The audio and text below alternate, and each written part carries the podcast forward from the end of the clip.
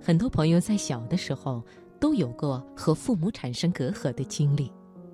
主持人汪涵曾经回忆自己因为童年的时候过于顽皮，以至于最害怕父亲拿起鸡毛掸子。在今天节目的开始，就先请你听汪涵的文章《鸡毛掸子》。在他们的故事中，感悟时代，从他们的成长中。获得力量。财经夜读，读人物。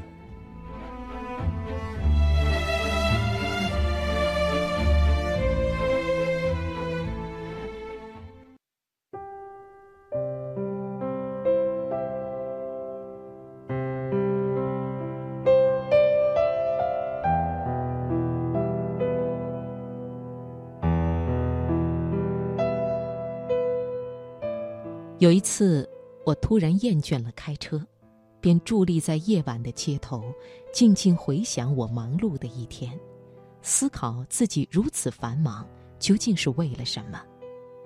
我知道，我的父母都在为我的现在骄傲，而我最快乐的时光却是他们赐给我的。直到现在，童年生活仍然是我灵感的养分，走得再远。那段日子，也不曾放下。小时候，我经常生病，病殃殃的我喜欢透过玻璃窗向外发呆。母亲下班回来，总是用鸡毛掸子打扫灰尘，她一边打扫一边就说：“你还是躺下吧，不然你爸爸回来又要说你。”我舍不得躺下，舍不得外面的光景。除了盼望邻家女孩背着书包一跳一跳的回来，我还喜欢看路过的黄狗。母亲总是安详地收起我桌子上凌乱的印章，还有到处乱摆的作业本和课外书。她用鸡毛掸子轻轻拂去桌子上的灰尘，动作优雅沉静。我好几次发誓，要是将来学会油画的话，肯定。要把母亲这劳动的样子画下来。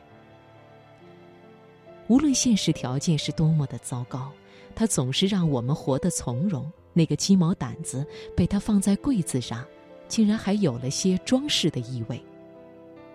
在八十年代初的简朴生活中，鸡毛掸子算是一个华丽的家伙事，母亲总是把它摆在显眼的地方。上面缤纷的公鸡羽毛，因此有了些炫耀的味道。但是父亲对我来说，像竖立的一道墙，很多时候有点生硬。每次父亲回来，看到我的桌子没有收拾整齐，他就会大喝一声：“建刚，你看你的桌子，自己去弄整齐了。”然后他会拿起鸡毛掸子吓唬我。那个鸡毛掸子在他手里立即变得面目狰狞，如同一只血脉奔张的公鸡。然而他还是舍不得打我，又会把鸡毛掸子放回他应该在的地方。幼小的我并不了解父亲的压力有多大，他要努力负担三个孩子的学习和成长，最小的就是我。我有时候会恨那个鸡毛掸子。他怎么可以成为打人的工具呢？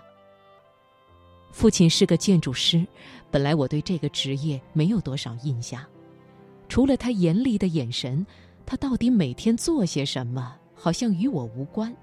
在我心里，他就是一个沉默而严厉的父亲。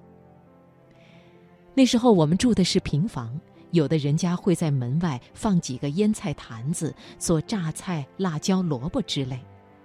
有一次，我们几个小朋友打赌，说能不能在这腌菜坛子里放个鞭炮，也许坛子就会像鱼雷一样炸开。果真有一个胆大的，把一个鞭炮点燃了，扔进去，我们马上四散而逃，背后传来“砰”的一声闷响。因为我过往的斑斑劣迹，父亲本能的把账算到了我的头上。父亲生气地说。那一大家子人又得去买几十斤白菜，另买坛子，要不你全部赔上。他越来越激动，拿起鸡毛掸子让我背过身去，一直打到气喘吁吁。问是不是我点的。我说不是，他又打，一直打到我的头上来，直到鸡毛掸子变成了竹棍，鸡毛掉得满地都是。母亲吓得靠着门，一直在喊：“莫打，莫打，莫让建刚明天上不得课。”我满身火烧火痛的睡着了，迷迷糊糊到黎明，被人摇醒了，睁开眼睛一看，父亲居然就坐在我的床边。那晚他可能根本没有睡着。他摸了下我的头，问：“真的不是你？”我无力的点了下头。他就叹了口气，坐在我的桌子边上说：“人家都说看见是你最后跑开的，所以鞭炮是你点的。其实我晚上想了好久，也许真不是你点的。”父亲说完，沉默了好久，我也没有什么想说的。他默默收拾起我的书包来，对着窗外的夜空看了好久，说。今天干脆早点去学校，爸爸和你一起走。我们后来顶着清晨的薄雾，一路走向学校。父亲走得像个移动的雕塑，他不知道该和我说什么。在学校的门口，我头也不回的和他说了声再见，然后自己就进去了。当然，我知道他并没有马上走，他一定还站在那里。或许，一直看我走进二楼的教室。这就是我的父亲，他总有让人意想不到的地方。有一回学校搞活动，要求我们穿白衣蓝裤、白网鞋。我刚走到门口，就被父亲叫住。我思量自己又做错了什么，是不是洗脸水又没有倒？父亲说：“别老顾着前面整齐。”后面也得拉平，于是走到我身后拉平了衣服，拍了拍我的肩膀说：“好好表现。”我回头看着父亲，眼里噙满了泪水。父亲因为近视，没有看到我眼里连挨打时都没有过的泪水，而我，却透过父亲两鬓，看到过去不曾看到的白发。那一刻。我觉得自己长大，父亲的训斥和责罚，都已经不再那么可怕。而那根被打坏的鸡毛掸子，又被我母亲拿到杂货店里，让人给嵌上了新的鸡毛。不久前我回老家的时候，他们几个老人在外面的房间聊天，我就进去清理旧物。父亲在外面说。建刚小时候的作文写得可好了，九岁的时候就晓得用柠檬去形容月亮，那时候柠檬都很少看见。